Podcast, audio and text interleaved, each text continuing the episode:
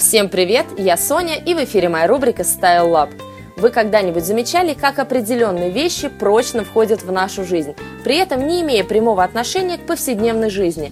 Так часто происходит в модном мире. Дизайнеры черпают вдохновение из совершенно разных источников, создавая универсальные тренды, которые каким-то магическим образом становятся понятными для огромного количества людей. Одним из таких трендов стал стиль милитари.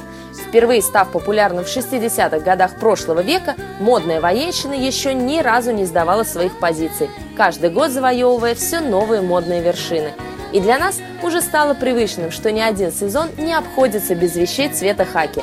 И несмотря на то, что для многих из нас военная служба не является частью повседневной жизни, мы не отказываем себе в удовольствии пощеголять в модных военных ботинках – Говоря о стиле милитари, нельзя не вспомнить о том, что речь идет не только о цветовой гамме, но и о фасонах.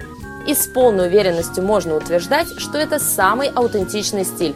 Чем больше ваш наряд похож на настоящую военную форму, тем лучше. И на самом деле совсем не важно, оденетесь вы в форму с ног до головы или ограничитесь одним элементом, вас обязательно заметят. Сегодня я хочу рассказать об обязательных вещах в стиле милитари, на которые непременно стоит обратить ваше внимание. И первая такая вещь – пальто Шинель. По своей сути, пальто Шинель – это пальто классического кроя, но с некоторыми специфическими обязательными элементами. Во-первых, это крой пальто. Прямое, чуть приталенное пальто любой длины одинаково хорошо смотрится как с фривольными джинсами и кедами, так и с классическими юбками и каблуками.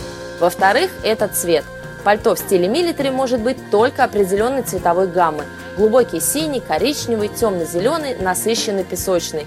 В общем, любые цвета настоящей военной формы. Нежным пастельным цветам нет места в стройных рядах стиля милитари. Ну и в-третьих, это декоративные элементы. Погоны на плечах, пуговицы с псевдогербами, иногда даже эполеты. В общем, чем больше ваше пальто напоминает военный мундир, тем лучше. Вторая обязательная вещь – это военные ботинки. Этот предмет не нуждается в специальном представлении. Он настолько прочно осел в модных гардеробах по всему миру, что даже как-то странно о нем много говорить, особенно в последние несколько сезонов. Укороченные полусапожки на толстой подошве с большим количеством фурнитуры уже давно вошли во все списки must-have. Оно и неудивительно. Это фасон то, о чем говорят и в пир, и в мир – они уместны во всех жизненных ситуациях, кроме формальных мероприятий. А это значит, что ботинки в военном стиле не только модное, но и рациональное вложение. А это, конечно, не может не радовать. Ну и разумеется, я не могу не поговорить об аксессуарах. Конечно, ни один наряд нельзя назвать завершенным без правильно подобранных аксессуаров, а стиль милитари с этой точки зрения самый удобный – Поскольку военная форма не подразумевает большого количества декоративных элементов и аксессуаров, то и костюм по мотивам не нуждается во многом.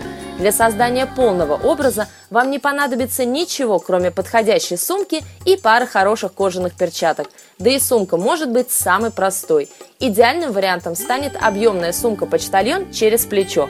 Можно также добавить к наряду кепку-фуражку, но это уже вариант для смелых и требует практически полного погружения в образ. Ну и напоследок хочу вам дать одно маленькое напутствие. Если вы захотите в один день поэкспериментировать со стилем милитари, то важно помнить золотое правило. Чем более аутентичным будет ваш образ, тем лучше. Но помните, во всем важно сохранять чувство мира.